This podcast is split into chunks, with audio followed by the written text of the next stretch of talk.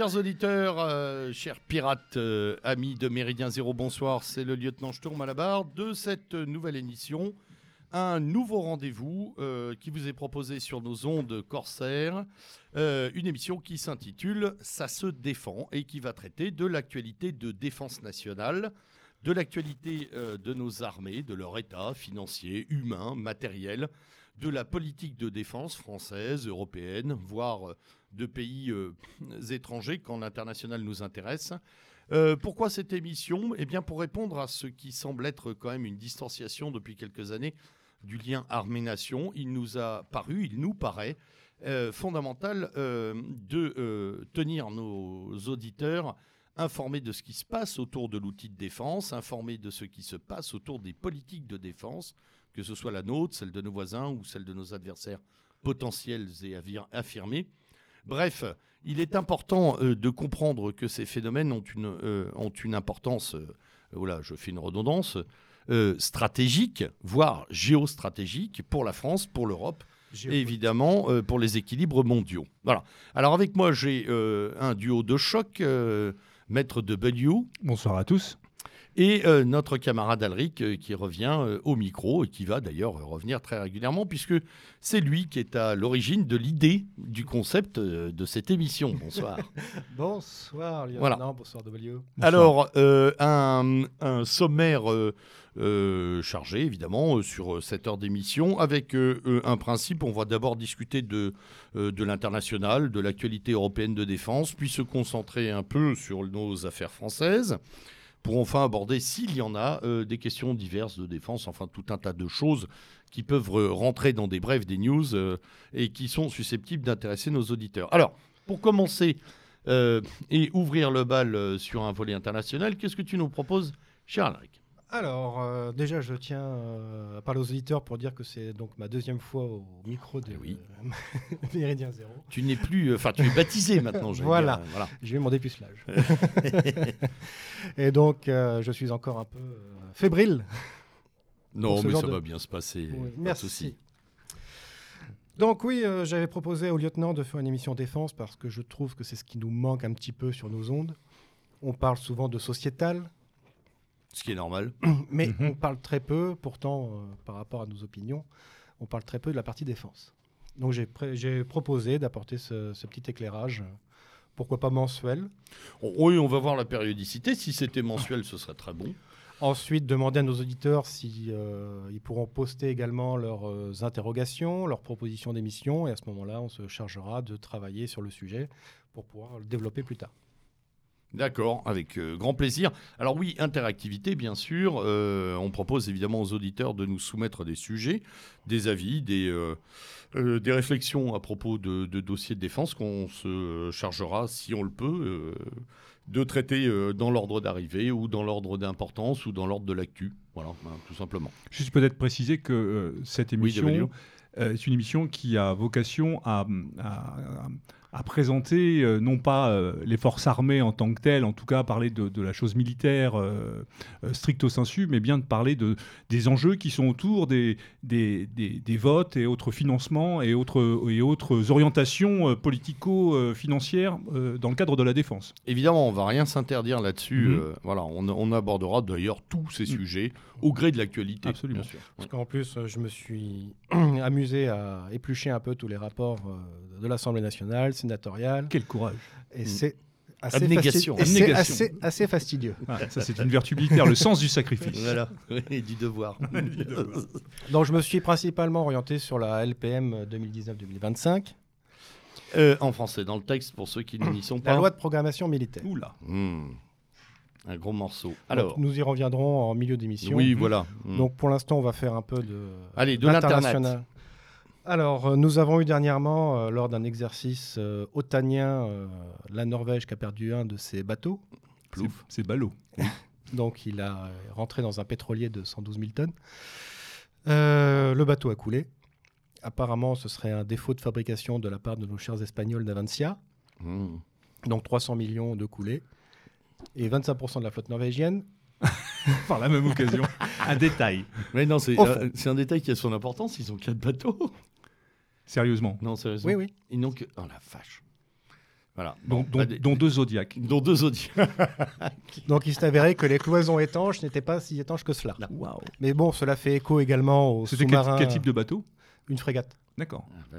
Ça fait également écho aux sous-marins également euh, C'est bon, par, le mot écho au sous-marin, c'est pas mal. Oui, par, par Navencia euh, qui a eu quelques soucis parce qu'au départ, les Espagnols s'étaient alliés à des CNS pour travailler sur le Scorpen. Donc la direction des chantiers euh, navals Mhm. françaises.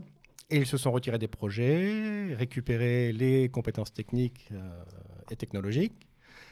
Et en fait, ils ont mal calculé leur euh, sous-marin, une virgule euh, mal placée, et ça fait que le sous-marin faisait 100 tonnes de trop et risquait de ne pas remonter à la surface. Mhm. Ah oui, c'est ennuyeux. Oui, c'est le euh, principe du petit Grégory quand même. Alors. oui. Sur T'es un, obligé de mettre des olives en haut de ton sous-marin. Ouais, euh, sur un projet à 2 milliards, on est arrivé à 4 milliards. Donc, ils ont, euh, ils ont fait appel aux Américains pour pouvoir régler leurs problèmes. hasard. Ils ont augmenté leur longueur de 10 mètres, sauf que le port ne pouvant pas accepter 10 mètres de plus. Donc, il faut qu'ils fassent également des euh, modifications sur le port que Dieu- qui doit accueillir les, scorp- les- les sous-marins espagnols. Allez, un petit 500 millions de plus. Et Mais là, là, sur, sur ce genre de choses, enfin, on est à la limite du sketch quand même. Quoi. Je pense que tout le problème vient du, euh, de cette utilisation de l'informatique. C'est-à-dire qu'on fait tellement confiance maintenant aux machines qu'il n'y a personne derrière pour vérifier. Ouais, le problème pourrait venir aussi euh, du fait qu'on était incapable d'avoir des programmes européens de construction mutuelle. Bah, le- les, les problèmes de, de l'Europe au niveau des, euh, au niveau des, euh, des recherches et développements sur la défense, c'est que ça prend quatre fois plus de temps et ça coûte quatre fois plus cher. C'est vrai. Mhm. L'Eurofighter en est un bon exemple. Il coûte, d'après la Cour des comptes anglaise, 75% plus cher qu'un Rafale. Alors, C'est déjà pas le moins cher du marché. euh. euh, par rapport à ses capacités, si. Ah d'accord, autant est, pour moi. Je il est vendu à peu près 70 millions pièces. Mhm. Un Eurofighter tranche 3 qui ne fait vraiment pas l'équivalent de ce que fait un Rafale parce que l'Eurofighter n'étant pas navalisé. C'est vrai. Mhm. Il n'est pas un avion de bombardement. Il n'est pas polyvalent parce qu'il était étudié dès le départ pour être un avion de supériorité aérienne. Ne l'oublions pas. Mhm.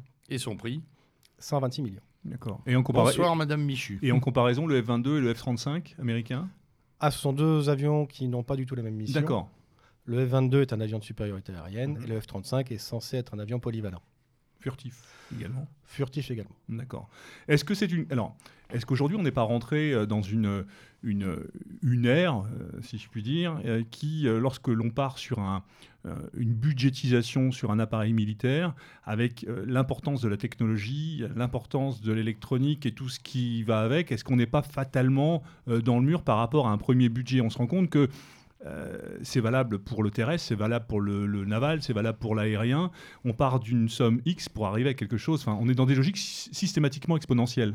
Alors, le contre-cas de ça, c'est le Rafale. Le budget était dépassé d'environ 4%. Mais le Rafale date de quelle époque? 86. D'accord, donc c'est déjà un avion ancien. Oui. L'Eurofighter, euh, c'est un avion récent. Non, c'est la même date. Ah bon, c'est la même date. C'est la même date. Autant pour moi. Ils étaient euh, Oui, ils étaient concurrents. Enfin, ah, au départ, c'était un projet européen. C'était le, le projet entre la, l'ACX. D'accord. Donc, il y aura. C'est pas la Dassault- voiture. hein. Non, non. Non. Et donc, il y a Dassault qui avait proposé un, un appareil, et tu as BAE System euh, et Airbus qui en avaient proposé un autre. Après, comme dans tout projet européen, on ne s'est pas entendu. Les Allemands voulaient un avion de supériorité aérienne. Nous, on voulait un avion polyvalent embarqué avec euh, l'emport de l'arme nucléaire. Euh, les Anglais voulaient un avion de supériorité aérienne. Les Allemands voulaient également un euh, classe des 12 tonnes. Nous, on voulait un 7 tonnes 5. Donc déjà, on n'était pas du tout d'accord sur le- sur le- l'utilisation de l'avion de base. Qu'est-ce qui fait cette différence en fait? C'est les finalités. euh, Chacun, chaque pays, d'un point de vue stratégique, n'a pas la même vocation. Voilà. Euh, D'accord. C'est uniquement ça. Et, et l'élément central, c'est quoi? C'est l'arme. Je parle pour les avions, c'est l'arme nucléaire, qui est un petit peu la pierre d'achoppement Non, ou non. pas? Non? Non, non. La, étant donné que la, la France est quand même un cas à part au niveau de l'Europe, car on est les seuls à développer l'arme nucléaire. D'accord. On vous dira les Britanniques. Non, les Britanniques ont développé avec les Américains le Mhm. Trident. Et ils n'ont pas de missiles nucléaires comme nous, nous l'avons. hmm. Donc la seule force indépendante nucléaire, c'est la France. Donc c'est ce qui permet donc de développer, euh, de prévoir et euh, de comment dirais-je d'avoir une vision euh, stratégique autour de l'arme nucléaire. Bah, ça a été la vision de De Gaulle à l'époque. Mhm. Et on, De- est, on est toujours sur cette logique-là. Tout à fait. D'accord. Et puis de toute manière, euh, tout homme ne voudra pas revenir à la balette si elle a un FAMAS. Oui, c'est évident. D'accord. Et, et- et justement, euh, que- question subsidiaire, est-ce que c'est ça aussi euh, qui tendrait à être mis euh, sous le boisseau avec l'idée de euh, très affirmée quand même de M. Macron d'une extension d'armée européenne, etc. On tuerait un peu cette particularité française, euh, même si j'ai euh, alors là les plus grands doutes sur la faisabilité et l'envie de nos armées de le faire. Mais bon, Bah, moi, je me pose également la question, c'est une armée européenne, pourquoi faire? Voilà. Avec quelle politique derrière? Quels enjeux? Quelle langue euh, de commandement? Euh, Quelle... euh, Oui, là on est plus dans une logique peut-être politique pour donner un, un nouveau souffle à une coopération euh, européenne euh, qui en fait, euh, je dirais, reste purement théorique. Il y a un serpent de mer de, Oui. de, de- de- de la communauté européenne de défense. quoi. C'est vraiment une blague. quoi. Mm, mm, mm. Parce que vous prenez tous les projets soi-disant européens, la 400M en dernier euh, regard, c'est c'est- c'est une catastrophe industrielle. D'accord. On dira ce qu'on voudra, euh, l'avion vole bien, oui, sauf qu'il est à 25% de taux dis- de disponibilité pour un avion neuf. Tout le Aujourd'hui, oui, mais tout c'est normal. En panne Tout le temps en panne. ou en, ou, ou en maintien. Quoi. Et aujourd'hui, il y a des. il y a- Maintenance, il y a- Et, sur- et surtout que le cahier des charges à la base a été largement gonflé par l'Allemagne. Et il n'arrive même pas à la moitié de ce qu'il devrait faire euh, normalement depuis 5 ans.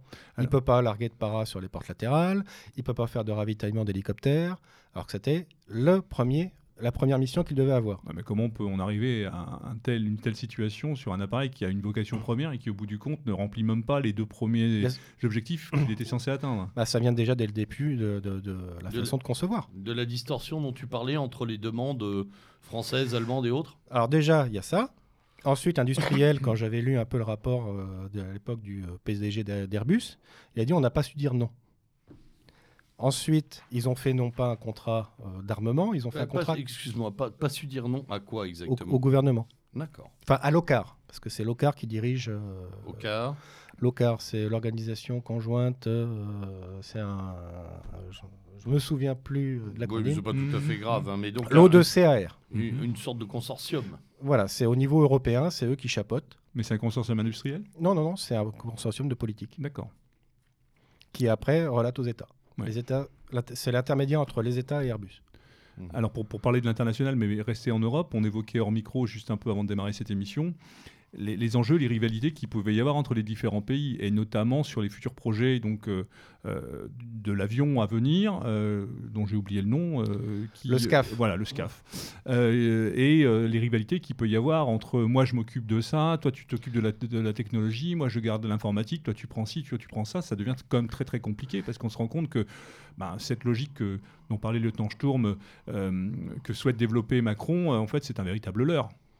Tout à fait, parce que nous prenons comme la 400M, tout comme le SCAF, c'est que chacun veut récupérer la technologie. Alors, SCAF, définition, utilisation pour nos auditeurs qui ne sont pas de la partie. C'est le futur avion qui est euh, pour l'instant en partenariat avec l'Allemagne pour remplacer les Rafales aux alentours de 2040. D'accord. Polyvalent?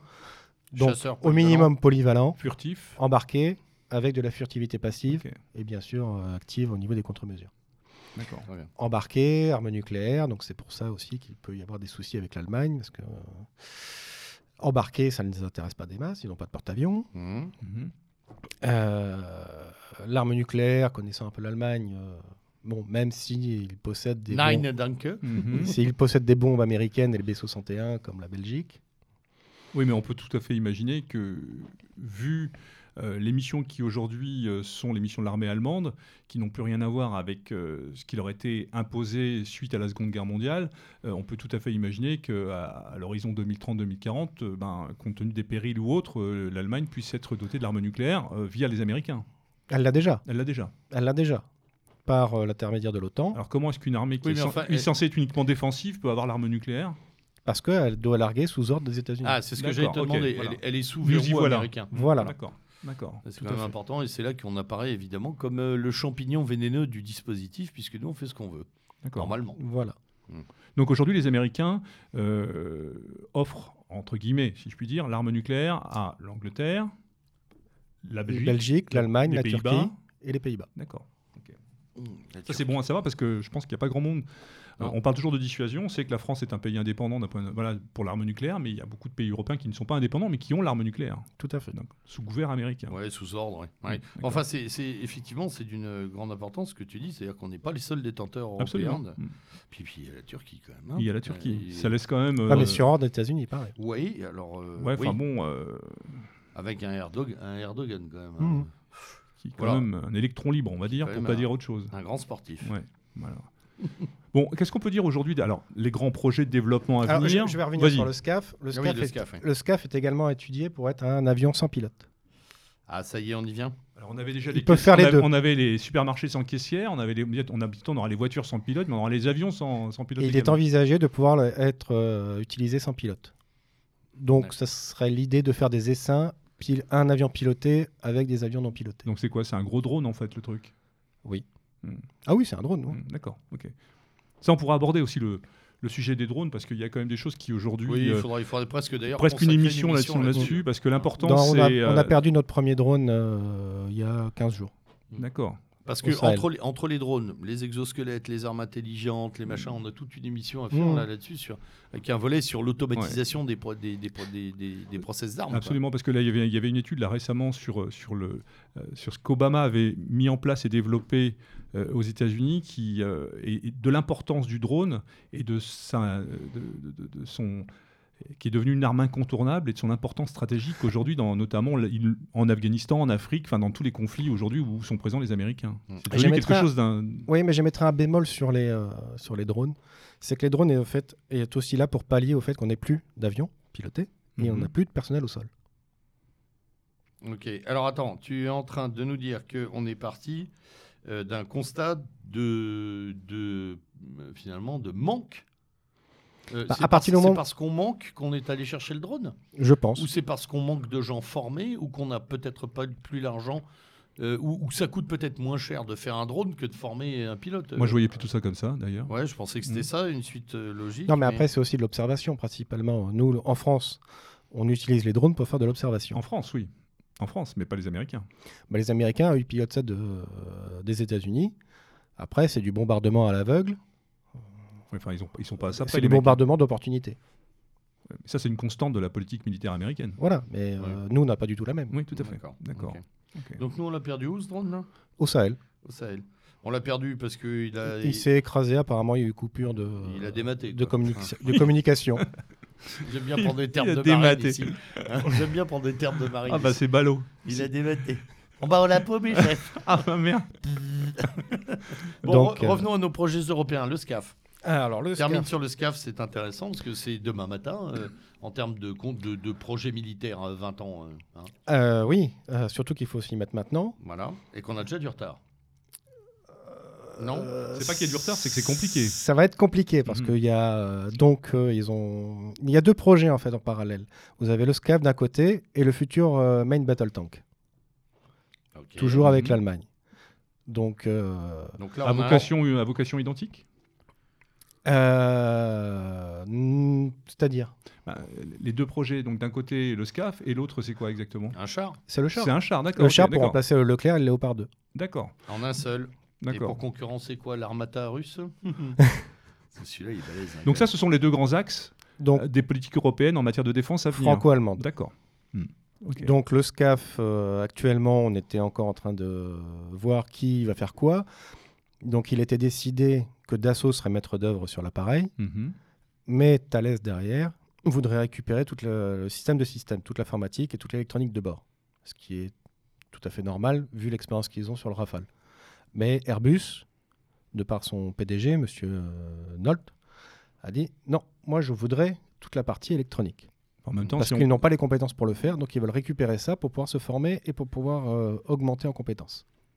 Donc à partir du moment où c'est un projet franco-allemand, si, euh, comme tu le dis, euh, Thales euh, récupère euh, une grosse partie, euh, qu'est-ce qui reste aux Allemands? Enfin, c'est après, pour- c'est la partie que- moteur, La partie moteur, d'accord. apparemment MTU serait déjà sur le, sur le projet du moteur avec bons SNECMA. Mhm. Je ne sais pas.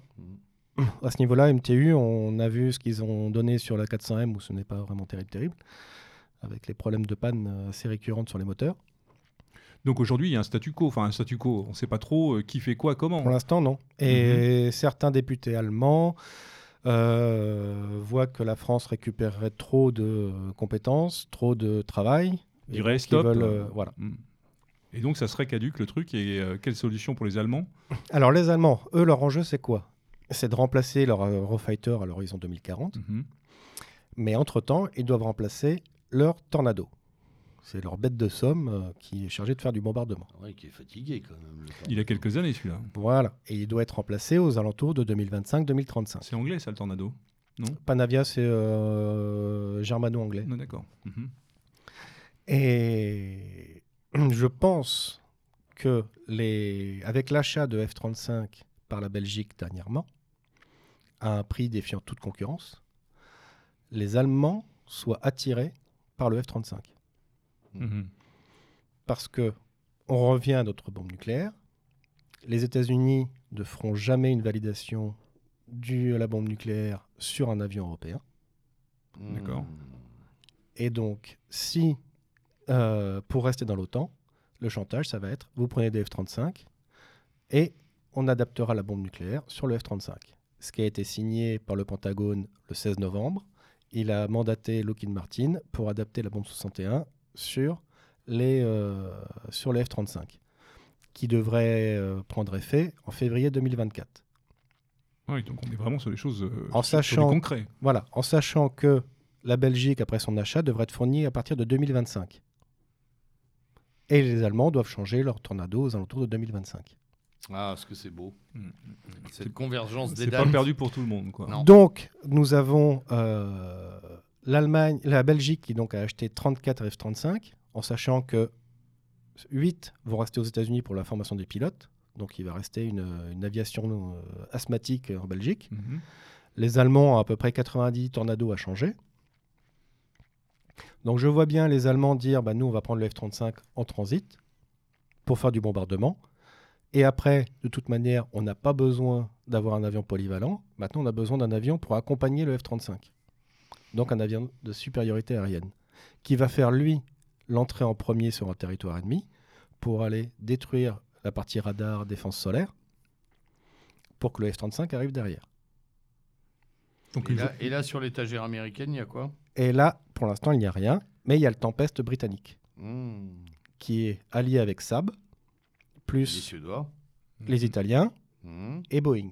Ah, dis donc. Parce que Ouais, ce qu'il faut savoir, c'est que Boeing, c'est le grand perdant des avions de cinquième génération. Ils sont encore en train de vendre des F-18 et des F-15. C'est-à-dire qu'ils n'ont pas un avion furtif euh, dans leur escarcelle. Donc ils sont obligés de se greffer sur des projets, euh, notamment anglais, pour que à l'horizon 2040, où il va y avoir également les euh, pays du Golfe qui vont devoir renouveler leur flotte, Ah oui. puissent arriver sur le marché. Sinon, il y aura Lockheed Martin, le SCAF peut-être, et le Tempest. Est-ce qu'on- Dans, dans l'hypothèse, pardon, Ouais, ouais, vas-y. dans, l'hypothèse où ça capote euh, avec les Allemands, qu'est-ce qui reste du SCAF? On est capable de faire quelque chose, nous ou... Alors, Toujours euh, pareil, hein euh, c'est une question de budget, c'est toujours pareil. Dassault, euh, connaissant un peu euh, l'entreprise, c'est quand on voit que le Rafale a, été, euh, a dépassé le budget de 4%, non pas dû aux recherches et développement ni aux achats, mais aux décisions politiques de repousser continuellement l'entrée en service. Donc pénalité de retard systématique. D'accord. Et ça, je pourrais vous parler. Les frames, c'est pareil. C'est qu'au départ, on devait commander 17 frames, les bateaux qui ont fait Mhm, long feu, mhm. euh, pour. euh, Ce sont les frégates furtives 17 Voilà, 17 Mhm. milliards. Et au final, on va en avoir le 8 pour le même prix. Ah, c'est intéressant. Ça, l'économie, ça, c'est ce que fait l'État avec notre argent. Ce sont des gestionnaires euh, de bout de chandelle. Et en étalant les programmes et en diminuant les, euh, les quantités, on en arrive toujours au même prix. D'accord. Pour le contribuable, notamment aussi. Voilà. Ouais. Mm. Dans cette période où les vaches à lait commencent à montrer les cornes, c'est important de le dire. Mm, mm, mm. Donc c'est une gestion à la petite semaine. Ils n'ont aucune vision sur du long terme. C'est qu'ils voient le budget pour que l'Europe euh, puisse dire OK, on vous valide votre budget. Ouais, c'est tout. Euh, tu, tu parlais de, de Dassault, ils ont les reins euh, pour faire quelque chose seuls ils ont largement les compétences pour le faire. D'accord. Je vois notamment le, le Neuron, qui a été, euh, même euh, avant le Petit Duc et le Grand Duc, étaient les premiers drones de- d'assaut. Là, le Neuron, ça a été le premier drone, même devant les Américains, à faire un atterrissage en automatique sans aide de pilote ni rien. Hmm. Alors que c'est encore qu'un prototype. Et furtif. Pour revenir à ce que tu disais tout à l'heure par rapport au. euh, Et le premier, à- si je peux me permettre encore, ça a été le premier drone aussi à voler en formation, avec un Falcon, un Rafale. Ah oui, d'accord. Oui. Pour revenir à ce que tu disais tout à l'heure par rapport au SCAF, est-ce que cette évolution et cette prise, euh, cette, euh, euh, comment, cette immersion du politique dans le débat en Allemagne, est-ce qu'on peut y voir aussi, sans être spécialement parano, une volonté d'isolation, enfin d'isoler la, comment dirais-je la, compétence française, la participation française On imagine que dans ces milieux-là, il y a un lobbying important, constant, permanent et de grande ampleur. Les, enjeux sont tels que de voir les Américains aussi omniprésents et étant plus qu'une solution alternative, est-ce qu'on peut imaginer que euh, ben, se prend un peu les pieds dans le tapis, qu'il y a une vraie volonté d'isoler les Français parce que eux ont les compétences à tous les niveaux pour justement avoir cette autonomie, mais peut-être pas les moyens financiers pour justement mener à bout les, les projets? Euh, Je sais pas, hein, quand on voit les Pays-Bas, la Belgique, les voilà, euh, euh, là le F-35 qui réapparaît bah, avec l'histoire de la bombe nucléaire et compagnie, euh, on peut quand même se poser des questions sur cette idée même de, collaboration européenne et se dire qu'après tout, à, un moment où le camarade Trump parle de, désengagement de l'OTAN ou autre en Europe, on se rend compte quand même qu'on est quand même loin du compte en matière d'armement. quoi. Oui, mais à côté de ça, il y a Trump qui demande maintenant aux pays de l'OTAN de mettre 4% de leur PIB dans la défense pour acheter du matériel américain. Ouais. Ouais. Il y a quand même une vraie stratégie là, de ce point de vue-là. Ah bah oui, de toute manière, les États-Unis, euh, le- l'envie qu'ils ont, c'est de couler l'industrie euh, militaire européenne. Parce qu'à partir de ce moment-là, ils savent pertinemment Non, mais cette- là, tu viens de le dire, tu l'as. Enfin, euh, cette industrie militaire européenne, elle n'existe pas en tant que telle, ou elle existe de manière, Non. je dirais, euh, C'est euh, pas... Disons que... En tout euh, cas, c'est les pôles de compétences en voilà, Europe. des pôles de compétences. on a, euh, en termes d'aéronautique, tout manière d'assaut est le leader en Europe. D'accord. C'est le seul capable de faire un avion de A à Z. D'accord. C'est le seul. Saab, lui, il achète du matériel américain, les moteurs sont américains, l'électronique est américaine. Mhm. Euh, L'Eurofighter, on voit ce que ça a donné, où euh, c'est pas forcément un avion euh, très, enfin, dont, dont la durée de vie, euh, N'est pas extraordinaire. voilà, Mhm. Euh, et surtout qui est très limité pour le moment, avec, euh, avec ses, il n'a pas de bombardement pratiquement. Mhm. Ça devrait arriver d'ici peu, mais euh, pour l'instant, il est toujours limité. Et il n'est pas, alors, il n'est pas ce qu'on appelle omni-rôle. Alors, on va vous dire que euh, c'est un avion multi-rôle, sauf que, je reviens sur le Rafale, c'est le seul avion pour le Rafale qui est capable, après on va faire de- dire que je fais de la pub, je suis un cocorico, après je, suis- je reste objectif. C'est le seul avion à pouvoir faire deux missions différentes dans le même vol. Supériorité aérienne et bombardement, ou, l'inverse. L'Eurofighter, il fait soit l'un, soit l'autre. C'est-à-dire qu'il faut qu'il revienne à sa base pour pouvoir se faire changer ses logiciels. Mhm. Parce qu'après, maintenant, ce qu'il faut penser, c'est que les avions, ce ne sont plus des, euh, des choses qu'on envoie en l'air qui larguent leurs bombes. Maintenant, ce sont des systèmes informatiques qui vont communiquer les uns entre les autres. Et c'est aussi ça le problème avec euh, euh, la prédominance du F-35 maintenant en Europe. Étant donné que c'est un avion furtif, les autres avions ne pourront pas communiquer avec lui. Parce que lui, il va faire de la centralisation de données pour les renvoyer vers d'autres appareils, vers d'autres systèmes. Et pour garder cette furtivité électromagnétique, il ne peut pas communiquer avec d'autres appareils qui n'ont pas les mêmes sécurités que Bien lui. sûr. Ce qui est assez logique. Donc, c'est ce qu'avait dit euh, le PDG de Dassault, Monsieur Trappier. Il a dit maintenant, vous achetez du F-35, c'est très bien, mais vous ne savez pas où partent vos données. Si elles ne vont pas être euh, interprétées par quelqu'un d'autre, va vous renvoyer des fausses informations. Et vous n'êtes plus maître de rien du tout. D'accord. Sans penser à une possible intercommunicabilité entre les avions des différents pays européens, parce que là, on est sur un système captif américain. Donc, Voilà. euh, C'est que, comme, l'a dit Trappier, c'est que maintenant, on n'est plus, dans fruit, on n'est plus dans de l'interopérabilité, on est dans de l'intégration à l'armée américaine. Mhm. On devient réellement supplétif en achetant du F-35. C'est ça. D'accord. Alors, pour revenir à ma question, excuse-moi euh, la redondance, mais donc Dassault elle aurait les capacités Tout à de fait. D'accord. Voilà. Tout à fait. Est-ce qu'il y a des choses dans les valises déjà Euh, En tout cas, on a des, des, des projets euh, latéraux en se disant si ça capote, euh, est-ce qu'on on est déjà en train de travailler? Alors déjà, Dassault est euh, employés par des entreprises américaines pour faire des conceptions de furtivité. Mhm. Il travaille pour la NASA. Donc, euh, le neurone est quand même euh, un bon exemple pour euh, 420 millions d'euros, je crois, alors qu'il en a fallu euh, 10 fois plus pour faire un drone équivalent aux États-Unis. Non, non. Avec, avec les- pour les mêmes missions? Oui. D'accord. Ok. Alors là, là, on non, a... on a juste la- le manque de volonté politique et, euh, Et de moyens peut-être aussi, non? Donc, donc euh, si on interprète euh, la geste de Macron, je, je réunis nos deux questions. Euh, pas envie de dépenser de l'argent, Mhm. euh, la question de W. Et, et moi, je rajoute, euh, euh, finalement, euh, beauté en touche en, en faisant acheter ailleurs ce qu'on n'a pas envie de, de créer pour pas se créer un problème avec Dassault. Pourquoi Je- Bah, Et créer une dépendance euh, fatale avec, avec, avec, euh, Oui. avec, euh, avec les Américains, dans tous les cas. Ouais. On est vraiment sur euh, un enfermement total là.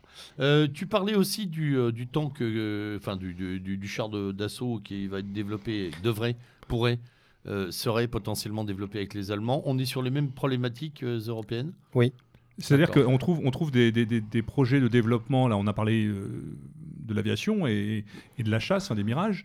Euh, Est-ce qu'on on trouve les, les mêmes équivalences en matière de... de, de, de co- enfin, je parle pour la coopération européenne, en matière euh, navale et en matière terrestre? Alors, en matière navale, il y a toujours la volonté de Macron de vouloir se joindre avec Fincantieri, les Italiens. D'accord. pour? Hum, un deuxième faire- porte-avions Non, j'ai dit une bêtise. Et concernant le, le tank, il y a un problème majeur euh, sur la conception, c'est le système Scorpion qu'on a chez nous en France. C'est qu'il va falloir construire un char qui soit euh, compatible avec le Scorpion. Alors, le Scorpion, c'est C'est le système de communication euh, entre les différents véhicules, pour faire simple. Euh, C'est un système donc satellite interconnecté. satellitaire? Euh, oui. D'accord. euh, ok. Donc, l'interconnexion entre tous les véhicules, plus euh, la, je- la topographie du champ de bataille en électronique, enfin, c'est euh, tout un système de systèmes également, et il faudra que le char s'intègre là-dedans. Mais les Allemands ne l'ont pas. Donc les Allemands voudraient développer la partie électronique, mais d'un autre côté, euh, nous, on, en a, be- on a besoin d'une électronique spécifique pour pouvoir être compatible avec notre système Oui, actuel. puis on va pas leur filer les trucs clés en main, si, non? Bah, je pense que si. hein. Oh, purée. Tout ce que- finalement, tout ce qu'on développe est bradé quoi, à un moment. De toute manière, euh, Et ça, c'est à quel horizon, ça? euh, 2040 aussi. Ah oui, d'accord. Ok. Donc. D'accord. Ouais, on a un gros, un gros bouleversement de, des, des, des, euh, des systèmes d'armes euh, en à 2030, fait. 2040, Là, ça a- 2025, 2040. Voilà. Là, ça a commencé avec le- les premières intégrations des Griffons, où euh, ils ont intégré le Scorpion. Alors, Griffon, C'est euh, le remplaçant du VAB. Voilà, c'est le nouveau véhicule blindé, Voilà. Griffon. Mais qui n'est toujours pas en. euh, ou si ça commence à Ça être, commence. ça commence à être mis Ça dans, les, dans, dans dotation. quelques régiments de Et- Légion. et, Et, et feu le VBCI Alors, le VBCI, qui apparemment fait très bien son boulot. Donc, euh, sauf qu'avec le système félin, euh, il n'a pas les batteries nécessaires pour recharger. D'accord. C'est ballot. Donc, on a, on a un truc Donc préciser peut-être que le VBCI, c'est transport de troupes. Alors, oui, et puis après, euh, Oui, ça, revient à la 400M.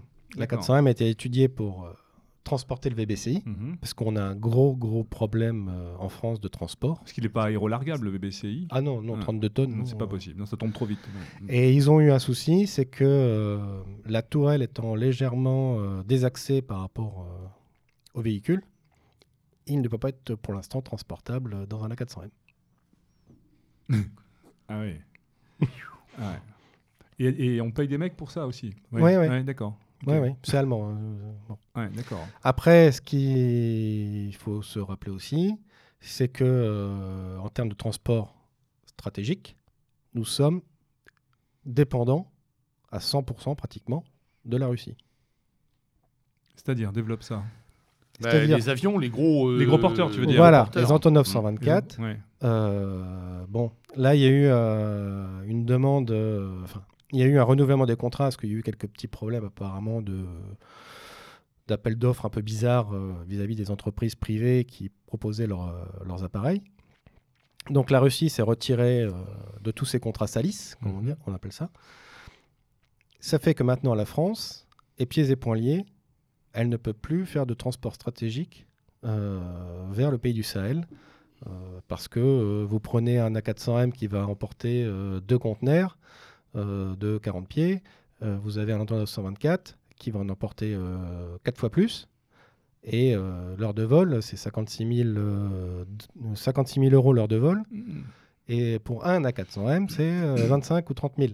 Donc tu veux dire qu'aujourd'hui, l'armée française n'a pas de solution si elle a besoin d'intervenir rapidement et de faire, euh, comment dire, euh, euh, intervenir avec des VBCI sur un, sur, je sais pas, en Afrique par exemple. euh, Elle va être obligée d'appeler les Américains ou les Anglais pour des C5 Galaxy ou des C17.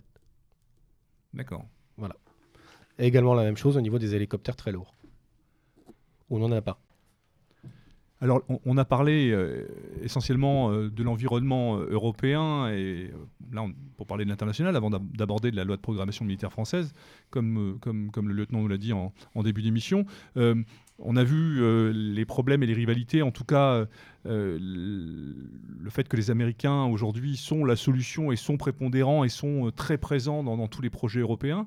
Qu'est-ce qu'on peut dire en contrepartie de, ce que représente aujourd'hui le développement de l'armée russe et quels sont les grands projets qui peuvent se mettre, je dirais, en, pas en altercation, mais en, face de, tous ces grands projets pour la Russie?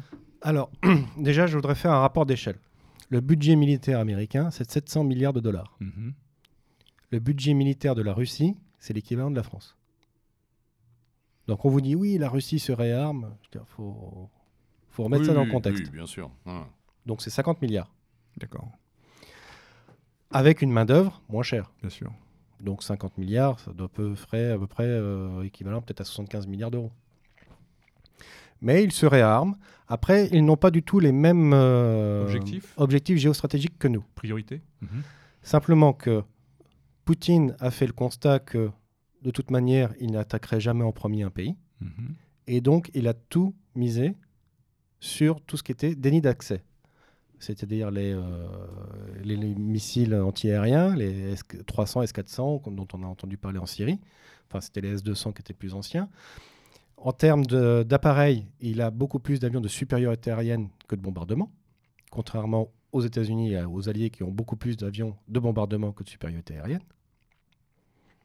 Donc il n'y a plus du tout la même euh, optique. Et toutes ces, tous ces armements sont en fait en attendant l'attaque, et ça va être de la euh, contre-attaque, riposte. D'accord.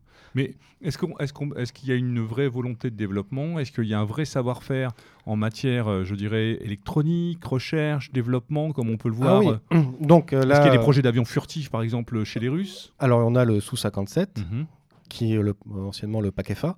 Euh, ils ont décidé d'en commander quelques-uns, moins que prévu. Pour l'instant, il y en a une quinzaine de commandés, parce qu'ils estimaient qu'il n'était pas pour l'instant nécessaire d'en avoir plus par rapport à ce qu'ils avaient en face.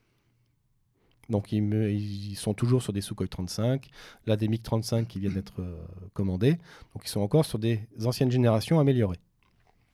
Oui, c'est-à-dire qu'en fait, on ne crée pas, on améliore l'existant. Voilà. D'accord. Bah, Même et- si ce sont des autres cellules, mais le concept reste le même. D'accord. D'accord. Donc on a amélioration en aérien, par contre on a création en, en char. L'Armata, même Voilà. Bon, pour l'instant, l'Armata. euh, C'est un concept projet, euh, on ne sait pas très bien. Si, on en a vu rouler quand même. il en a été commandé. Voilà. En revanche, on a le système de, du euh, missile hypersonique, qui est apparemment bien en avance par rapport aux États-unis. on a le système de sous-marin drone nucléaire. Sous-marin, drone Alors vas-y là, parce que là ouais. c'est bon ça. Apparemment, d'après ce que euh, avait montré euh, M. Poutine, c'est que c'est un sous-marin qui va aller s'endormir au large de côte. Mhm. Et le moment venu, il va se réveiller pour lancer les missiles nucléaires. Oh Donc, là donc on en déduit qu'il n'y a personne à bord. Voilà. Mhm. Il vaut mieux, parce que sinon il va trouver le temps long. Moi qui hein. trouvais, il va falloir qu'il amène des belotes. Ça fait 35 ans. Comment ça marche déjà Ensuite, nous avons le missile à propulsion nucléaire. Oula. Hein Dis donc, ils ont quand même des idées baroques. Mais ça avait déjà été fait au niveau de l'aviation, ça, chez les Américains, D'accord. dans les années 60. Et est-ce que les relations euh, entre euh, l'industrie militaire euh, russe et le gouvernement Est-ce qu'on peut faire un parallèle euh, avec ce qu'on vit en Europe? Est-ce que ou est-ce qu'on est plus dans une logique de collusion entre le politique et, les lobbies militaro-industriels? J'adore ce terme. je ne sais pas si, pour moi, je ne vois pas de lobbying militaro-industriel en Russie parce que déjà, je pense que M. Poutine est quelqu'un de forte personnalité. Oui, il concentre. C'est lui le lobby. Voilà. Hein si, si j'ai bien compris, euh, c'est à peu près lui le lobby. Hein. Le PACFA, le Sukhoi 57, avait été euh, fait en, en, partenariat avec l'Inde, qui s'est retiré euh, du projet. D'accord. Alors là, on a, on, a, on a parlé quand même du gros morceau, on l'a fait un peu rapidement, mais ça donne quand même la mesure de ce que représente dans ce rapport de force la Russie il y a quand même un acteur dont on parle jamais, il y a quand même, enfin qu'on parle, parle jamais, rarement, rarement euh, c'est quand même la Chine. La Chine. La Chine, comme disait l'autre, combien de divisions Un bon paquet. Un bon paquet, j'imagine. c'est quand même à combien de temps met le temps du canon pour se refroidir Parce que bon, il y a quand même une armée chinoise, on les voit nulle part. Enfin, on les voit nulle part. En tout cas, la distance fait que j'imagine que euh, dans leur leur, leur, leur, zone territoriale maritime, ils doivent être quand même très présents. Mais en même temps, euh, c'est quoi l'armée chinoise Est-ce qu'ils sont irrédentistes, les Chinois? C'est aussi la question. On les sent euh, agressifs dans la démonstration, mais des, pas débordant des frontières tout de même. Euh. Ah bah ils sont déjà en Djibouti, en Afrique. Oui, oui, mais enfin ça reste, euh, à part faire un peu de provocation avec Taïwan, qui ça fait doucement rigoler tout le monde, mais je et le Japon, et le Japon, euh, oui, mais au-delà de ça, ça c'est l'armée chinoise, c'est. Je pense qu'ils le font un peu à la manière américaine. Je montre les gros bras, je montre mes muscles. Là, ils ont acheté un vieux porte-avions en faisant croire qu'ils allaient en faire un casino Finalement, ils, les ont, ils, en ont fait un porte-avions. Ils sont en train d'en construire deux. Non, mais il y a des mecs qui sont capables de leur vendre un porte-avions parce qu'ils vont pour, en disant on va faire un casino dessus. Donc, eh sérieux, quoi. Il vient d'où le porte-avions? Euh, Je crois que c'est l'Inde. D'accord. Si je me souviens bien. Donc là, là on, a, on a vraiment tous les acteurs majeurs en termes de, de création, de développement et d'investissement militaire. Oui. Après, là, euh, en revenant, c'est que la Chine prévoit d'avoir cinq porte-avions pour une échelle. Ils en ont combien actuellement là?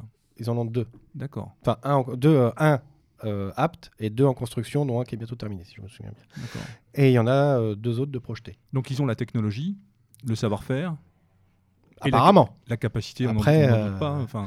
Ils ont mis au point apparemment un système de missiles balistiques anti-porte-avions. Reste à voir si c'est réellement efficace.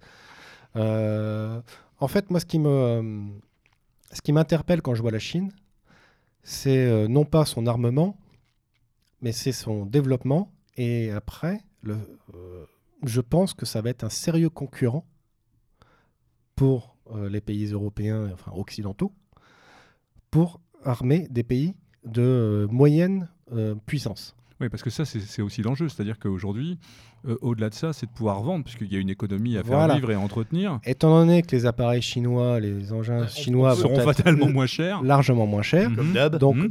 Ils sont également en train de développer le missile hypersonique, ils sont en train de développer leurs propres drones, ils ont leurs propres chasseurs furtifs. On peut, on peut noter aussi que dans le civil, ça y est, ils sont concurrents euh, au moins sur une tranche d'Airbus et de Boeing aussi. Ils ont sorti, Tout à fait. Ils ont sorti un gros avion civil euh, de transport de passagers, ce qui veut dire qu'ils ont réussi à boucler quelque chose là aussi. Bah, disons qu'on a fait faire des, euh, on a donné la fabrication de certains Airbus à 320 en Chine. Bah oui. Donc la, rétro-engineering étant rapide. Hein. Les mecs, ils ont, fait, ils ont pris des photos quoi. Voilà. Hmm.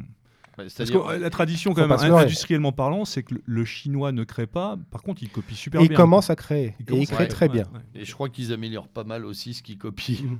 Vous prenez par exemple les derniers téléphones portables. Ils n'ont rien à envier euh, à les Huawei. Voilà. Mhm. Huawei, Xiaomi. Mhm. Euh. Ils n'ont rien à envier à, Apple, Samsung. Hein. D'accord. Bon, et sur le plan de l'armement, tu crois qu'ils sont loin encore ou ça va vite aussi? Bah après, c'est toujours pareil, c'est de l'effet d'annonce. Pour l'instant, on les a jamais vus euh, réellement en opération. On ne sait pas réellement ce que ça vaut. Mmh. On est quand même au-delà de tout ça, dans, dans pas mal d'intox, en tout cas de, de, de, de l'intox peut-être pas, mais euh, euh, une manière un petit peu de, de, faire croire sans vraiment être sûr et de, logique de dissuasion à, à tous les niveaux quand même.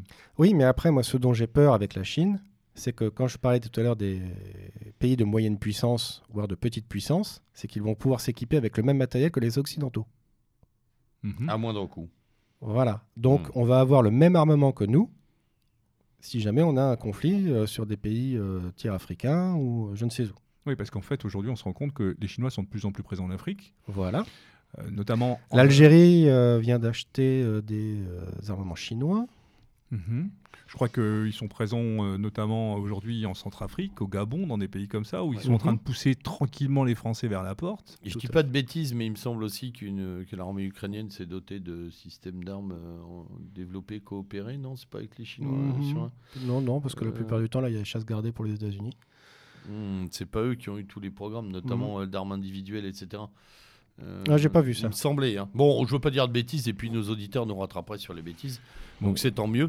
Mais euh, euh, donc euh, sur l'armement, on a quand même encore une, excuse-moi du terme, mais une multipolarité. Voilà. Il y a Oui, encore parce que là, on de a- plus on- en plus. Parce que là, en fait, on se rend compte que c'est quand même l'arme nucléaire qui est quand même, je dirais, le- le- la pierre d'achoppement. Euh, on peut peut-être parler aussi de ce point de vue-là de l'Inde, qui est aussi, à partir du moment où tu as l'arme nucléaire, tu es un acteur de l'armement et de la stratégie de l'armement.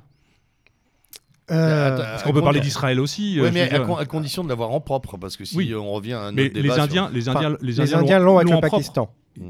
Parce qu'il y a le Pakistan en face.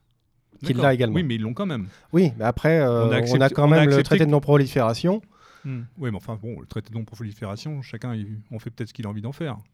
Là, ce qui peut être inquiétant, c'est euh, le retrait de, euh, des, euh, du traité euh, entre les États-Unis et la Russie des Américains sur les euh, missiles balistiques intermédiaires D'accord. nucléaires. Et pour ce qui est de l'armée israélienne, qui est quand même euh, une des meilleures armées du monde. Censé l'être. Hein, euh, Bah, je pense que quand tu es en guerre permanente depuis ta création, ça aide quand même au niveau. C'est pas faire un CEC sous les six mois. Mais bon, Ah. est-ce qu'on a du mal à être en guerre contre des gens qui ont des pierres? C'est pas faux, mais enfin le Merkava, euh, il n'est pas fait en carton. quoi. C'était quand même le char euh, qui était un des meilleurs chars du monde, qui est ancien maintenant. Est-ce qu'il y a des vrais grands projets de développement ou est-ce que c'est vraiment encore là sous parapluie américain? Euh, C'est parapluie américain. De toute manière, ils achètent leur armement avec les dollars américains. D'accord. Là, ils ont acheté des F-35. euh, et dernièrement, alors est-ce que c'est un pied de nez à Lockheed Martin euh, parce qu'ils fabriquent le F-35 Parce qu'ils viennent d'acheter des F-15 améri- des F-15 de Boeing? D'accord. Bah, je parlais surtout d'Israël qui est, qui est aussi euh, euh, comment possède la bombe nucléaire Officieusement. officieusement. D'accord. Bon, je, crois- je crois qu'on a, on a fait un Ouais, c'est ce panorama que j'allais assez, dire, assez euh, large de, de- Ce que j'allais dire, mais on y reviendra Mm, parce que cette actualité se nourrit évidemment euh, hebdomadairement d'innovations, euh, d'alliances stratégiques, industrielles, de mésalliances, on le voit sur les dossiers qu'on vient d'évoquer, euh, de rivalités. Donc, euh, bah, écoute, c'est un feuilleton à la Dallas, ça, on peut en faire plusieurs saisons. hein. Mm, mm. Euh, moi, j'aimerais qu'on aborde les questions nationales et puis, et puis en premier lieu la LPM parce que c'est quand même ce qui nous a baladé ces derniers mois. Avec des effets d'annonce absolument surmédiatisés, euh, euh, coup de menton, euh, regard, regard bleu sur l'horizon de Macron, nous, disant je vais redresser les armées, je vais leur re- redonner euh, de l'argent, et puis, et puis, et puis, on a le père. Alric et quelques autres qui plongent dans cette LPM et qui s'aperçoivent, avec beaucoup d'autres, heureusement, que tout ça c'est de l'enfumage. Alors, On commence à en avoir l'habitude avec ce gouvernement. oui, même, les précédents. Et même les précédents d'ailleurs. Non, la LPM, c'est un bien grand mot pour euh, dire que de toute manière, c'est Bercy qui dirige les rênes de la défense. Mhm. Voilà, ça faut le poser, c'est très très bien dit. Euh, Donc voilà. en, en matière de, en matière de chiffres, euh, pour parler clair, euh, la LPM, euh, c'est 2% du PIB À français. peine. C'est 1,7. 1,7, 1,8. Donc le gouvernement a beau jeu de dire qu'il augmente malgré tout, puisqu'on passerait de 50, mi- on passerait de 34 euh, et quelques milliards à 50 milliards, si j'ai tout compris, c'est ça? Alors oui, mais il y a une euh, chose qu'on ne dit jamais, Une subtilité. c'est que euh, votre budget euh, de- d'augmentation a été fait en 2018 et en 2025, il va falloir compter avec l'inflation. D'accord. Donc les 50 milliards, c'est en euros courants et non pas constants. Hmm. Et donc depuis 30 ans, la défense a perdu 25% de son budget à cause de l'inflation. Hmm. Ça, il ne faut pas l'oublier. Oui, donc voilà, c'est euh, encore une fois un effet d'annonce pur.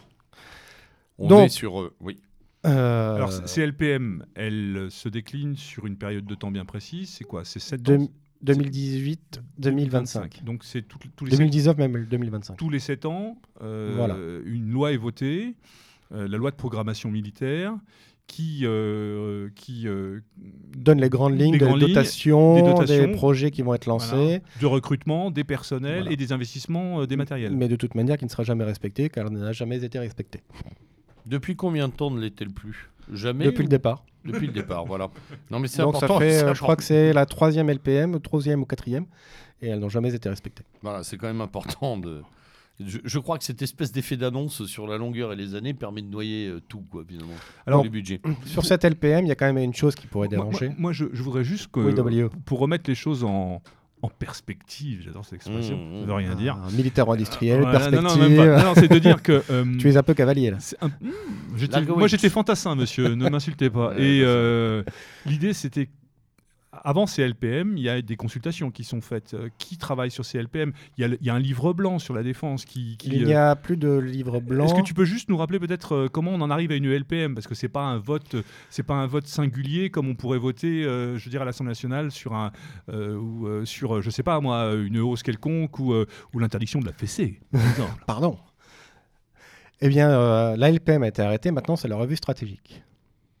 D'accord. Et donc, ça cadre sur les missions qui devront être euh, allouées, enfin, données à l'armée française durant cette LPM, dire qu'on peut euh, prendre deux euh, théâtres mineurs d'intervention, il faut qu'on puisse faire de l'entrée en premier, donc c'est vraiment une doctrine générale. Quand j'ai lu un peu la revue stratégique, euh, j'ai pas vu absolument rien sur le nombre de divisions, au nombre de... Pourquoi faire Rien. Je trouve ça un peu limite pour moi. C'est-à-dire, il n'y a pas de finalité, tu veux dire? Non, j'ai pas trouvé de finalité. On, on désigne des ennemis, euh, on dit on va mettre, euh, on peut tenir un théâtre majeur, mais euh, deux théâtres mineurs. Enfin, le déploiement de 15 000 hommes euh, en l'espace de 5 jours. euh, Ouais, donc ça Voilà. ne définit pas de cadre stratégique à Non. proprement parler. Par contre, euh, On est sur du scénario, quoi. Voilà. Et Alors, pardon? ce qui me dérange, c'est qu'on met un pourcentage de PIB là-dessus, alors que pour moi, le pays, enfin, c'est pas un pourcentage, c'est qu'on a une mission et pour faire telle mission, on a besoin de tel moyen. Point. Et on alloue les finances derrière. Donc les moyens sont les moyens humains et des moyens matériels Financiers. et financiers. D'accord. Hmm, D'accord. Est-ce qu'une des grandes, euh, comment dirais-je, je vais pas dire originalité de cette ELPM, c'est de vouloir faire croire que l'armée va de redevenir le recruteur qu'elle a pu être à une époque Parce qu'on voit bien, les moyens, ainsi de suite, sur les théâtres d'opération. Euh, pour mémoire, euh, euh, l'armée, entre 2005 et 2015, c'est 60 000 suppressions De poste. de postes. Tout à fait. Alors là, il ne faut pas espérer quoi que ce soit à ce niveau-là. Pourtant, on, on nous parle de 6 000 postes, c'est ridicule, d'ici 2025, je crois. Oui, mais c'est et 275 000 personnels. oui, enfin c'est 6000 postes créés, mais c'est 4000 postes dans le cyber. Donc Ouais. les troupes qui vont être sur le terrain elles vont toujours être au même niveau et elles seront toujours rincées parce qu'il n'y a personne derrière pour les relever. Les équipements, c'est pareil. D'accord. Alors, en revenant sur la LPM, il va y avoir une euh, réétude de la LPM en 2021 sur ordonnance, en fonction de... On fera un point de situation, comme on voilà, dit là. un point de situation, Mhm. comme ça nous verrons si au niveau économie, on ne va pas revoir la LPM. Et tout sur ordonnance. hein. Ensuite, le plus gros du budget, la plus grosse augmentation se feront après les prochaines présidentielles. Comme d'hab. Donc de 2022 à 2025, ça va être soi-disant 3 milliards d'augmentation par an. Si vous votez pour moi. Voilà. Donc c'est là où est toute la, la La fumisterie. subtilité de la chose. Ensuite, quand on, Parole et parole. quand on prend le budget 2017-2018, et euh, je regarderai le prochain budget 2019. Alors 2017, euh, déjà on a vu qu'on avait eu une grosse augmentation du budget sous Hollande. On a monté pratiquement à 40 35 milliards, plus que ce qui était prévu dans la LPM. Mhm. et révisé. Ensuite, quand M. Macron nous a sorti en 2018 qu'il allait augmenter le budget d'1,7 milliard, c'était euh, pour compenser ce qui avait été décidé sous Hollande en 2016, qui n'avait pas été financé. Mhm. Donc c'est du rattrapage. Il y a du Pas du tout rattrapage. du refinancement. Plus, on a 400 millions des 750 millions qui avaient été supprimés par euh, M. Macron au mois de juillet, d'où la démission de, de notre général de Villiers. Mhm. Et en 2019, c'est pareil, on aura le restant, 420 millions. Et là, dernièrement, on a décidé. Alors, la, la LPM, au l'article 4, stipule que euh, la défense euh, donne un, budget pour les OPEX, qui était cette année de 650 millions, et le reste sera en interministériel. Ça veut dire quoi, c'est interministériel C'est-à-dire que la différence à payer sera euh, par les autres ministères. Donc on est sur un budget à peu près d'1,4 milliard d'OPEX, Donc Mali, Sentinelle. Ouais. euh, Il y a la funule au Liban, il y a Barkhane. Et puis il y a, il y a il aussi au Levant, je au Levant, en. Irak. Chamal. Chamal. Donc on est à peu près sur un budget d'à peine un- 1,4 milliard. Donc la défense devait en financer 650 millions et le reste c'était les autres ministères. Sauf que M. Macron a décidé lors de la loi rectificative de supprimer 400 millions sur euh, l'équipement des forces, donc le programme 146, pour les mettre au niveau des OPEX.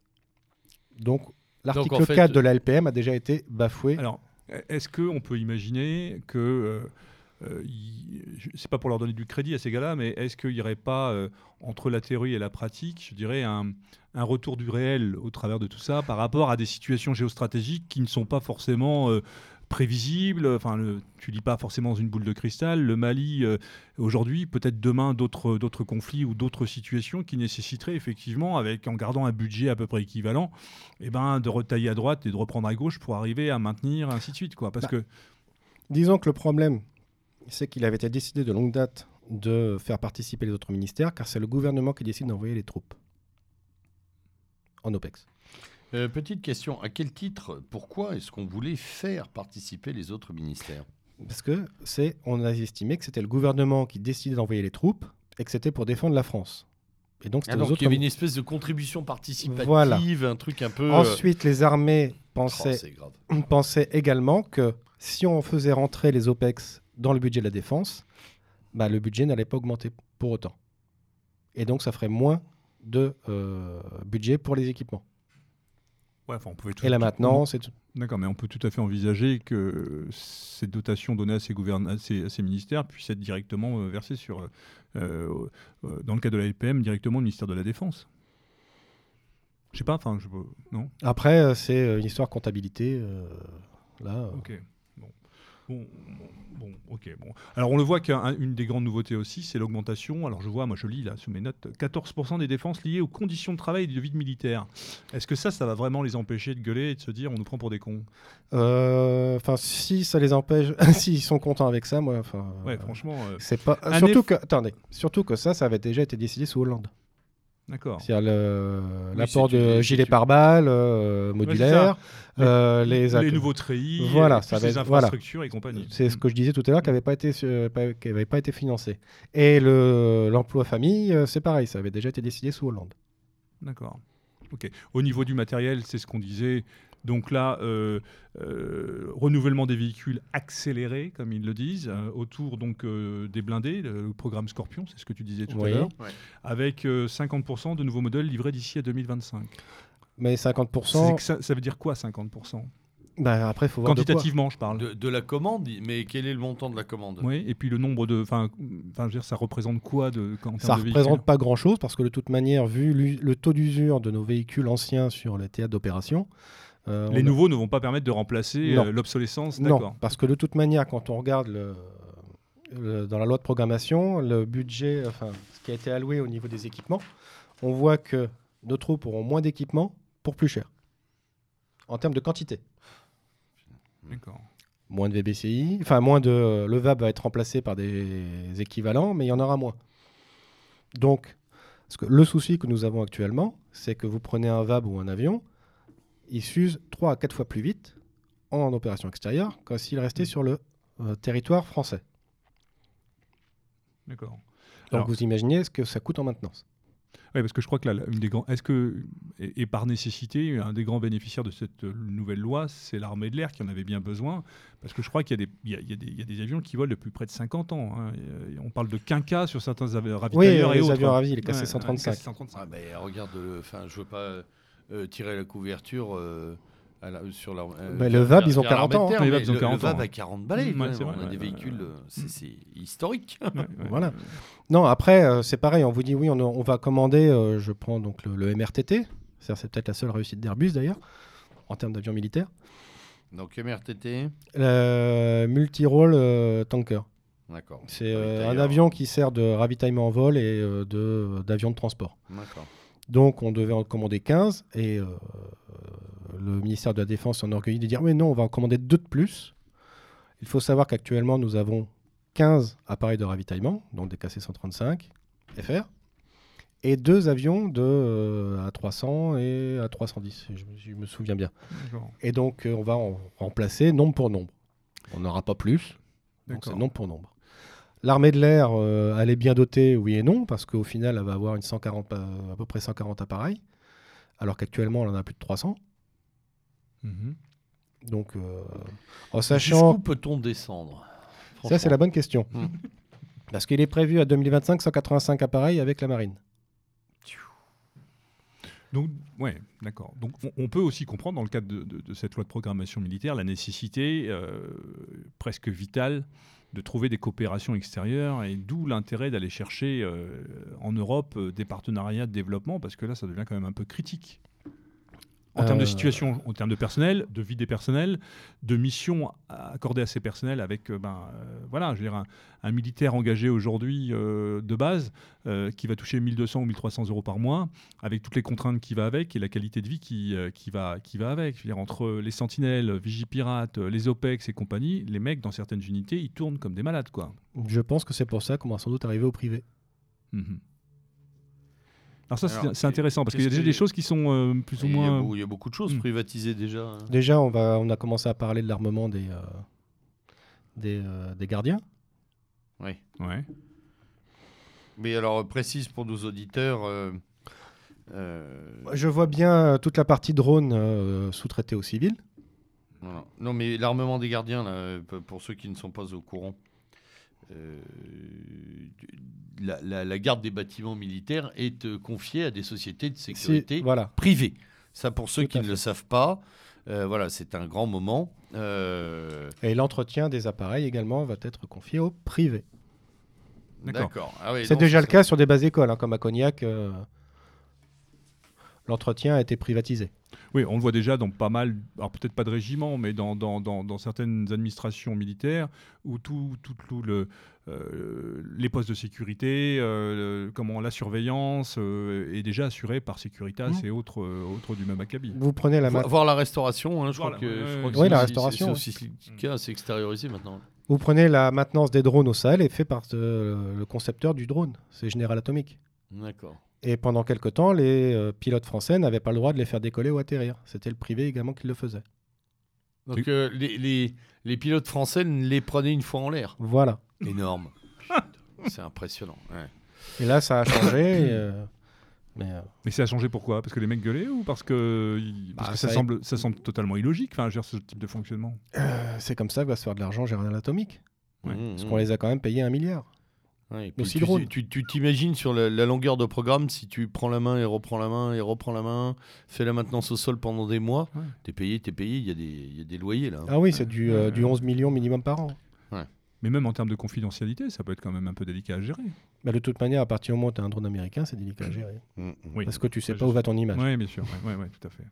Euh, euh, pour revenir sur cette loi de programmation militaire, euh, l'éventuel et euh, deuxième porte-avions euh, rentre dans cette loi de programmation Non. militaire? Il est prévu 2040, je crois, euh, plus ou moins, c'est ça? Alors, s'il est prévu pour 2040, il faudrait s'y attaler maintenant. Mhm. Parce que le dernier, on a mis 20 ans pour le faire. hein. D'accord. Alors oui, et puis il y a un problème, c'est que si jamais il est prévu pour 2040, il va presque remplacer celui-là. Mais il est prévu pour remplacer celui-là. Il est C'est-à-dire prévu. que- euh, oui, mais alors on a toujours ce même problème. On n'en aura qu'un. Il en vous en faut deux et on n'en a qu'un. Mhm. voilà, on reste avec euh, quand il fait le, euh, le grand nettoyage, là je sais plus comment ça s'appelle, mais euh, Bah, quand il vient en carène, quand voilà. il en c'est- carène, c'est- Ouais, en grande visite, c'est deux à trois la mois. grande visite. c'est tous Non, c'est 18 mois. Ah non, 18 mois. Non, c'est mais- un an et demi la grande visite. Ouais, la grande Oui, visite, ouais. c'était la visite de mi-vie, ça. Ça veut dire que là, il n'y a, plus- il y a, plus- il y a plus de porte-avions. Voilà, on n'a plus de flotte Bah, euh, porte-avions. C'est- Mm. C'est pour ça qu'on va aller s'entraîner sur les porte-avions américains. Il y a eu un détachement euh, pendant le. Pendant la... Ah oui, pour pas rester en rade. Voilà, bah oui, Oh parce là que là là. parce qu'il faut pas oublier que nos pilotes de l'aéronavale sont formés aux États-Unis. Oui, ça je savais. Donc, euh, Ah bon? on faisait le tronc commun en France, et après toute la partie chasse se faisait aux États-Unis.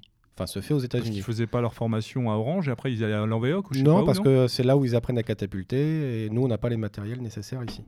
Parce que c'est pareil, le prochain Attends, porte on a un porte-avions et on n'est pas, on n'est pas capable de, de- On a- d'apprendre aux mecs à être catapultés. On avait Ah des bah non, tu les catapultes pas directement sur porte-avions, ils ont des pistes en Oui, dur avec des systèmes de Ça, je suis d'accord. Mais, ça, on en n'a France, pas. on n'a pas. Messieurs, on n'en avait pas à Nîmes-Garon Il y avait un truc de la marine avec du catapultage Ah, sur mais à mon avis, euh, C'est Euh, c'est l'aéronaval, hein, Bah oui, ouais. bah oui, il me semblait. hein. Alors ça veut dire qu'on a là aussi peut-être euh, Et- démonté, viré, et, euh, Hmm. etc. Et en reprenant tout à l'heure les F-35 euh, belges, ce qu'il faut savoir, c'est qu'avant l'école de chasse était euh, commune à Caso euh, avec l'armée de l'air, et maintenant ils vont aller se faire former aux États-Unis.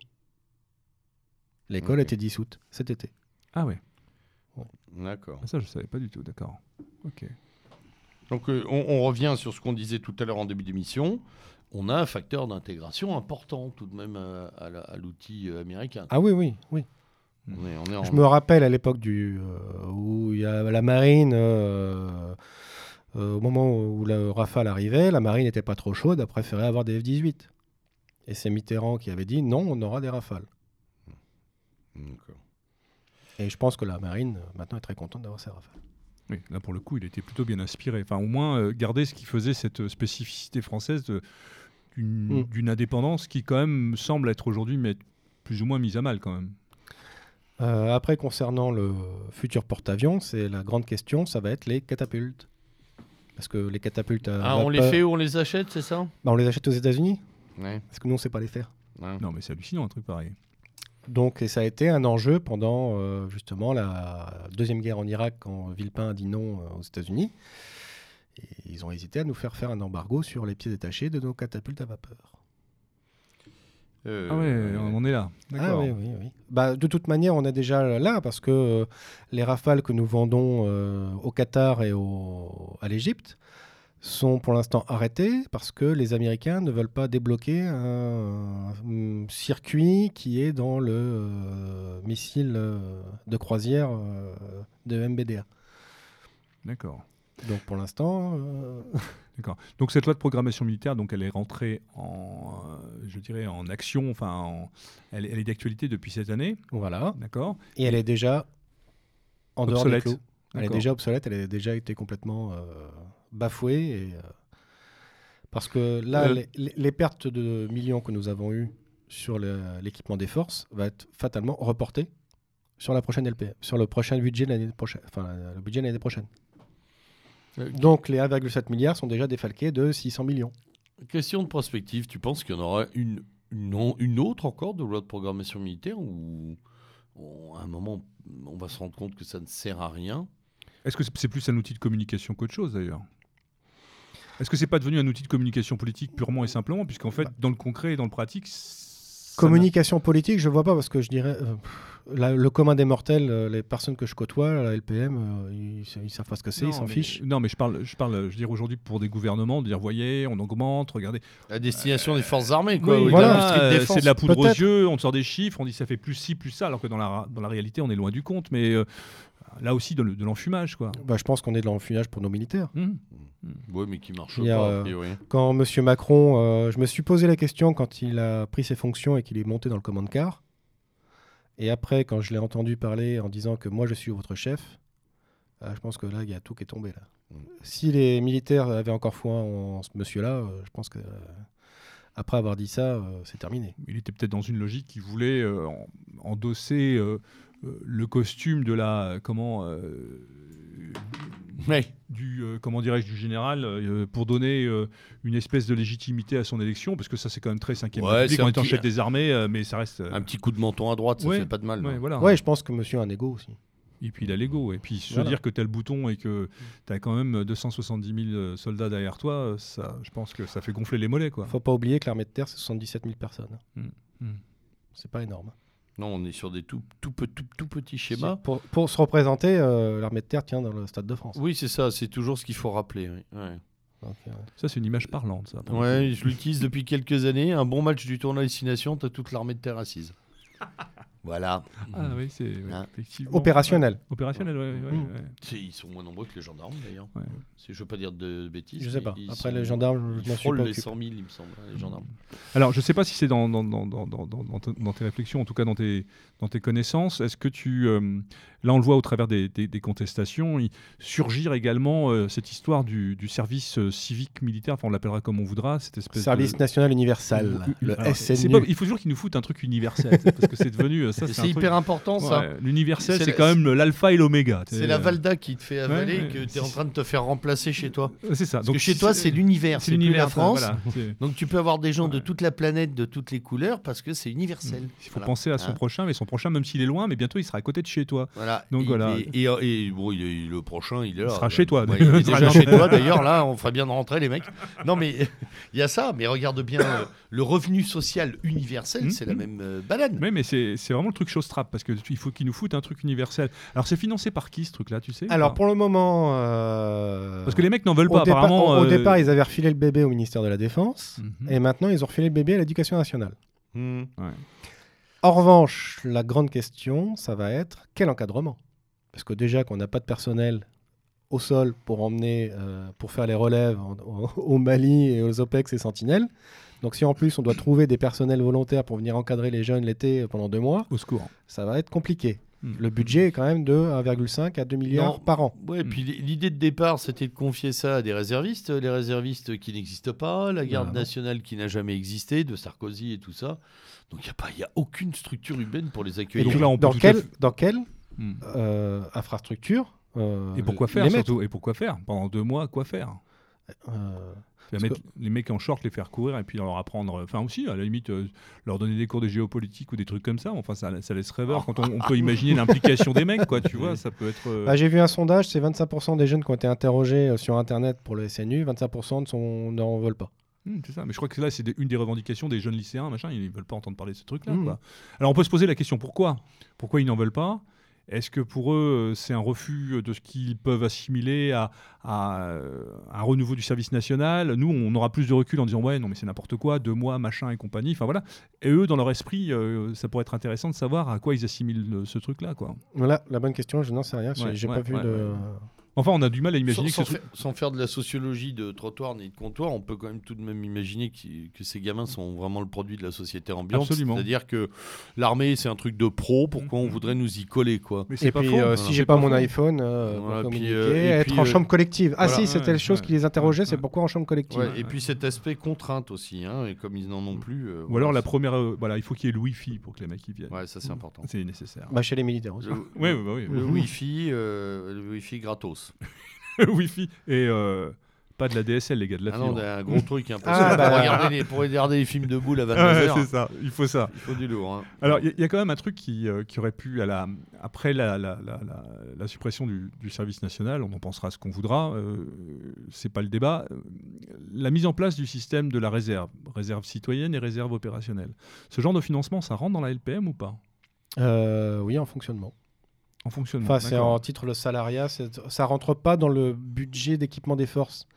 C'est un budget à part du titre 2. D'accord, alors pour résumer pour nos auditeurs, Parce que le- au niveau des salaires, c'est euh, pas du tout la même chose. D'accord. Donc la réserve citoyenne, en fait, euh, c'est c'est ce qui permet en fait une, on va dire une sensibilisation ou une participation euh, à la nation sans forcément être euh, dans l'armée. Et la réserve opérationnelle, en fait, tu es intégré dans des compagnies, Dans euh, des régiments. dans des régiments, ainsi de Voilà. suite. C'est souvent la 6e, 7e compagnie qui vient en renfort. Les gars vont le week-end, machin, et euh, éventuellement pour certains, Avec Euh, un nombre de jours minimum par an. par an, c'est euh, ça, il faut 6 jours ou 4 jours maxi minimum, et puis ça peut aller jusqu'à un mois complet, je crois, 30 et quelques Ouais, et jours. puis là, ça Alors, a changé dernièrement. là. a Voilà, changé, et alors, inutile de dire que euh, tu as beaucoup d'anciens militaires dans ces réservistes. Complètement. Et inutile de dire aussi, mais ça, c'est- enfin, si c'est utile de le dire à nos chers auditeurs, pour ceux d'entre vous qui sont politisés avec un certain euh, background Mhm. et un certain passif, n'espérez même pas euh, tenter de vous positionner à l'entrée. Euh, en général, vous êtes renvoyé vers la sortie illico presto des lectures de vos euh, patronymes. Voilà. Donc il y a un gros tri qui est fait dans la réserve aussi opérationnelle. hein. Moins dans la. La. Mince. La deuxième. La, La réserve citoyenne- opérationnelle Non, Citoyenne La citoyenne. Citoyenne, oui, mais oui, mais parce que ça porte à mon avis à moindre conséquence sur ce plan-là. Euh, Ouais. on, est, on est quand même. euh, Bon, autre chose sur cette LPM euh, Eh euh, qui pourrait être saillant bon, euh, franchement, euh, à part euh, du moins bien, je vois pas l'intérêt. Ok. Alors, Alors, quelques infos diverses que tu aurais voulu euh, nous, euh, nous faire passer pour clore cette émission. Après, j'aurais une petite question euh, Euh, J'aurais une petite question pour vous, messieurs, pour, euh, pour clore. Non, tu peux y aller. Alors bon, bah, pas, de, pas de news. Alors moi, je voudrais pas qu'on se quitte, euh, puisqu'on a une actualité quand même qui a chauffé à blanc ce pays, ou à jaune, euh, comme on le souhaite.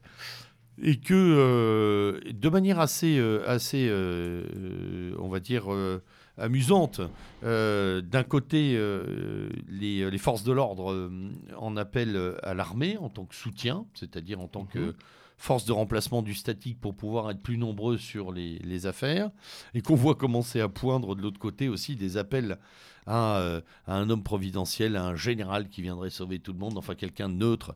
On, on a l'impression que cette armée est quand même mise et à contribution et à l'honneur. Que penser de cette idée de voilà du recours à la chose militaire quand ça va mal? Est-ce que vous avez un avis là-dessus D'abord, est-ce que c'est pas encore la mission de trop pour les militaires qui ont déjà autre chose à foutre? Par contre, ce qu'on peut dire, on en a abordé, on a touché deux mots, c'est qu'il y a une vraie sensibilisation euh, de la part euh, d'anciens généraux. On l'a vu avec, euh, je pense, avec la- la- la- l'attitude fracassante euh, lors de la démission du général de Villiers. On l'a vu aussi à, dans un autre contexte avec le, le général Picmal. Euh, on voit, euh, on a vu euh, le général Tozin aussi à- Au présidentiel. au présidentiel, que nous avions reçu d'ailleurs à, à ce Oui. micro. On voit quand même qu'il y a des généraux relativement jeunes qui s'expriment. Euh, sont des généraux euh, deuxième section, hein, comme on dit, bien sûr, puisqu'un général n'est jamais véritablement à la retraite. Euh, le général, lui, il a sa retraite, mais il est censé pouvoir continuer à servir. C'est ce qu'on appelle la deuxième section. Et donc, ces généraux peuvent. Aujourd'hui, on se rend compte qu'ils interviennent dans le débat public, ils sont écoutés, ils peuvent être parfois, je dirais, pas parler de référence, mais en tout cas euh, euh, être interrogés sur des sujets bien précis. Et on se rend compte qu'il y a quand même des gens euh, de qualité qui ne sont pas loin, nous ne sommes pas loin parfois de partager. Certains euh, de, oui, leur certains, de certains de, vue. leur point de vue, c'est très clair. On a, on a parlé de Pinard Legris, on en, il y en- y a quand même, il y en a quand même un certain nombre. Il y, en a, il y en a un paquet, ouais. Et puis, et puis surtout, il y a quelque chose, c'est qu'il faut jamais oublier qu'ils font partie d'une institution et l'État Mhm. repose sur des institutions. Celle-là en est une avec des gens très bien formés dans les écoles euh, militaires. Et l'incarnation de la nation en tant que telle. Ah, une forme de neutralité politique aussi, puisque ça fait un moment qu'on leur dit de se taire. Donc euh, euh, ça, on peut pas leur reprocher des C'est positions. quand même là aussi, on en revient parce qu'on en parlait tout à l'heure aussi, c'est quand même une posture très gaulienne.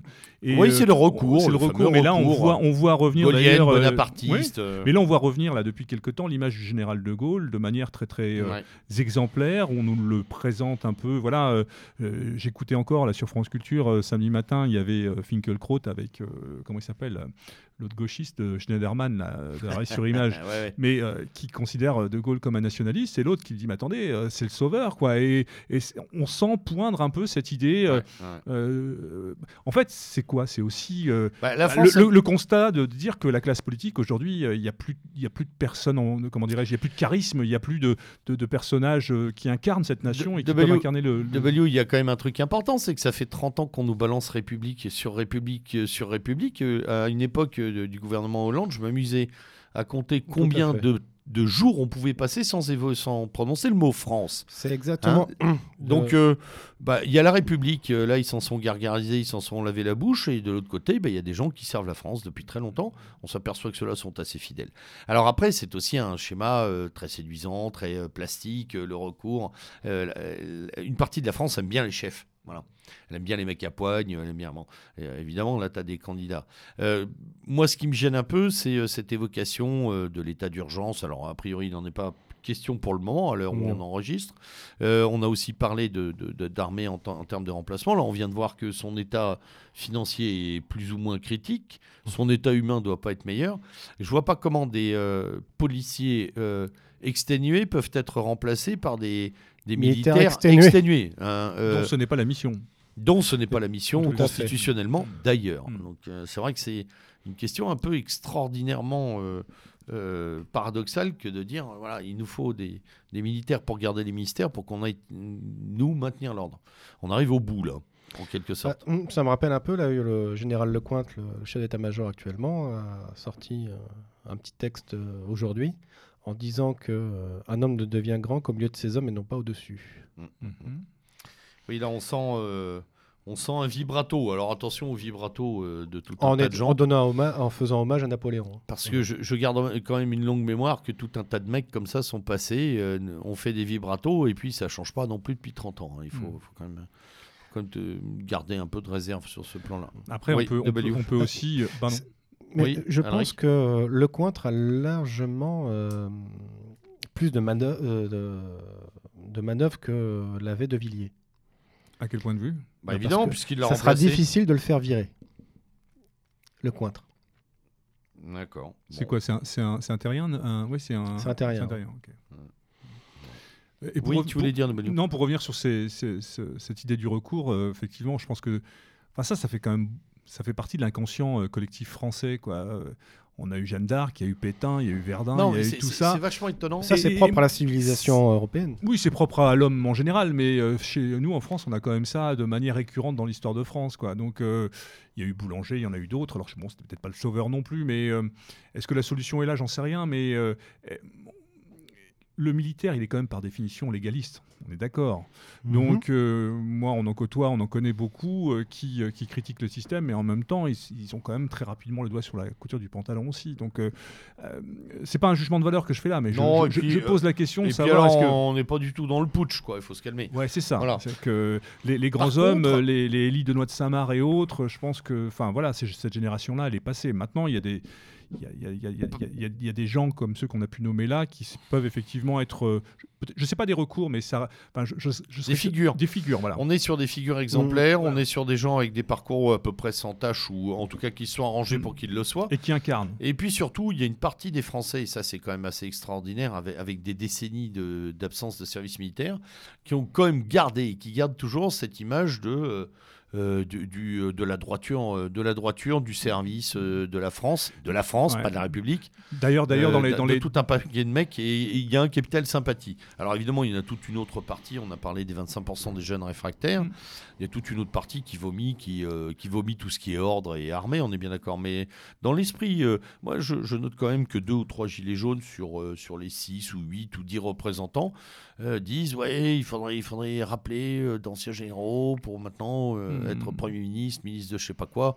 Alors, Ah, ce puis- sont leurs solutions, ce ne sont pas forcément les miennes, mais en tout cas, c'est amusant de voir cette évocation. Et puis il est intéressant aussi de voir euh, il y a eu un émoi conséquent suite aux dégradations qu'il y a pu y avoir autour de l'Arc de Triomphe et notamment sur, euh, autour de la, la tombe du soldat inconnu. Alors on peut, on peut péter des banques, effectivement, tout le monde s'en tape. Enfin, c'est, je dirais que c'est là où il faut taper là où ça fait mal. Et Oui, là, il n'y a euh, pas de problème. Quand on Mais- voit justice pour Adama, euh, on Ouais, sait- voilà. Voilà. Mais on sent, euh, j'ai trouvé ça plutôt réjouissant de se rendre compte que Mhm. beaucoup avaient été choqués et heurtés de- de- de- du fait des dégradations euh, totalement gratuites autour du. du- Tout du- à fait, du- ouais. de- Et, voilà. et ils l'ont été sincèrement pas comme le gouvernement, voilà, qui lui l'a utilisé Absolument. comme un, Comme un, comme un levier de, Absolument. de légitimation euh, débile. Oui, dans Bien. sa voix d'ailleurs, euh, Édouard Philippe, euh, on sentait la sincérité. Ouais, non, euh. Celui-là, il pourrait te vendre un fer à repasser qui ferait le même ton.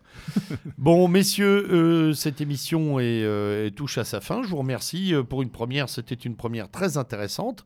Euh, je réinvite, euh, comme tu l'as fait en tout début d'émission, euh, Alric, nos auditeurs à euh, venir abonder sous l'émission en sujets, remarques, réflexions autour de, des problématiques de défense, des problématiques qui entourent la stratégie de défense française et nos outils.